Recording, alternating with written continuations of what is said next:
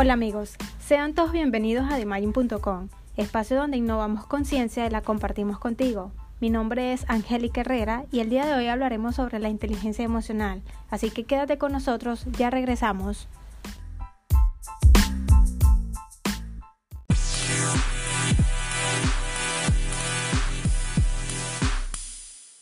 Bien amigos, ya estamos de regreso.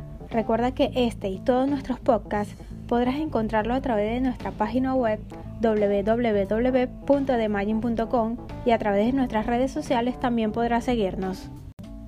Para poder comprender el tema, primeramente hay que tomar en consideración la raíz del mismo, que en este caso es la inteligencia. La inteligencia se relaciona con la capacidad de entender y elaborar información para usarla de manera adecuada dependiendo a qué rama o rango vaya esta enlazada y la parte emocional, que es aquella perteneciente o relativa a la emoción.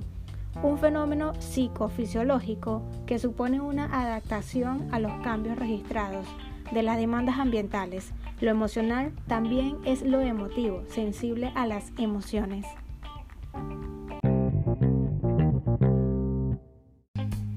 De acuerdo a este orden de ideas, el concepto de inteligencia emocional fue popularizado por el psicólogo estadounidense Daniel Goleman y hace referencia a la capacidad para reconocer los sentimientos propios y ajenos.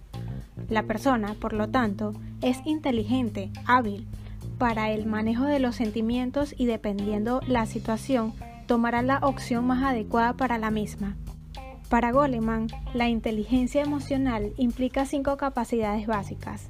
Número 1. Descubrir las emociones y sentimientos propios. Número 2. Reconocerlos.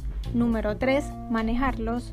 Número 4. Crear una motivación propia. Y número 5. Gestionar las relaciones personales que nos vinculan a otras maneras de vivir y realizar las cosas. Definiéndolo de manera científica, esta tiene una base física en el tronco encefálico, encargado de regular las funciones vitales básicas. El ser humano dispone de un centro emocional conocido como neocortex, cuyo desarrollo es incluso anterior a lo que conocemos como cerebro racional. A diferencia de lo que ocurre en el consciente intelectual, no existe un estudio que permite medir la capacidad o el grado de inteligencia emocional de un sujeto. En este sentido, la apreciación de esta habilidad es más bien subjetiva.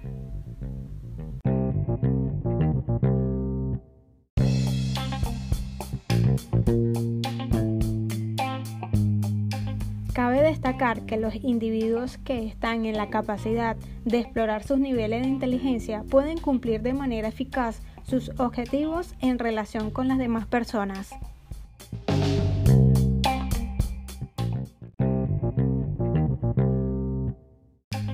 Algunos de los objetivos resaltantes que pueden cumplir serían que quienes le rodeen se sientan a gusto con él, que al estar a su lado no experimenten ningún tipo de sensación negativa, que confíen en él cuando necesiten algún consejo, tanto a nivel personal como a nivel profesional, y a su vez es capaz de reconocer y de manejar todo lo que puedan ser las emociones de tipo negativo que experimente.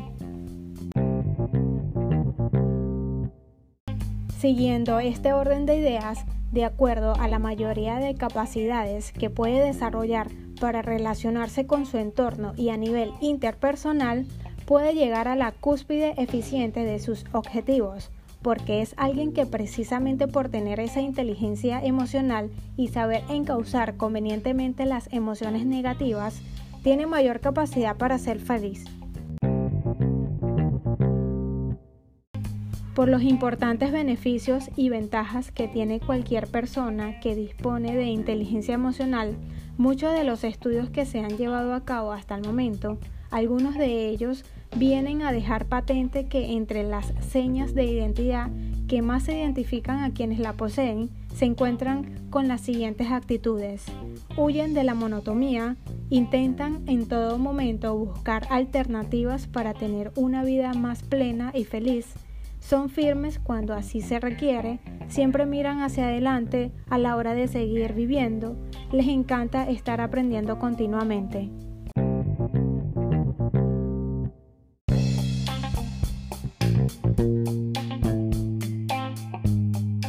Por tal motivo, es importante considerar que las emociones son algo intrínseco a nuestro comportamiento y actividad mental no patológica y que por consiguiente son algo que debe ser estudiado para comprender cómo somos y cómo relacionarnos.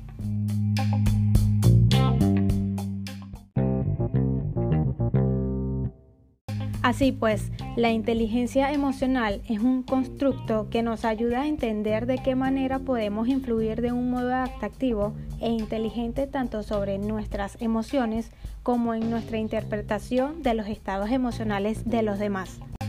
Antes de finalizar con este capítulo, repasemos las lecciones principales aprendidas. Número 1. Entender y tener cada aspecto claro de la inteligencia emocional nos ayuda a comprendernos a sí mismos como personas en cada una de nuestras facetas emotivas y sentimentales. Número 2. Nuestras habilidades son subjetivas. No existe manera de medirla, aunque a través de ella podemos determinar nuestras vidas. Es decir, si queremos aprender algo nuevo, practicar algún deporte, qué comer, etc. Y número 3. Poseer inteligencia emocional significa estar sanos por dentro ya que podríamos tener un mayor alcance de felicidad gracias a decisiones tomadas correctamente.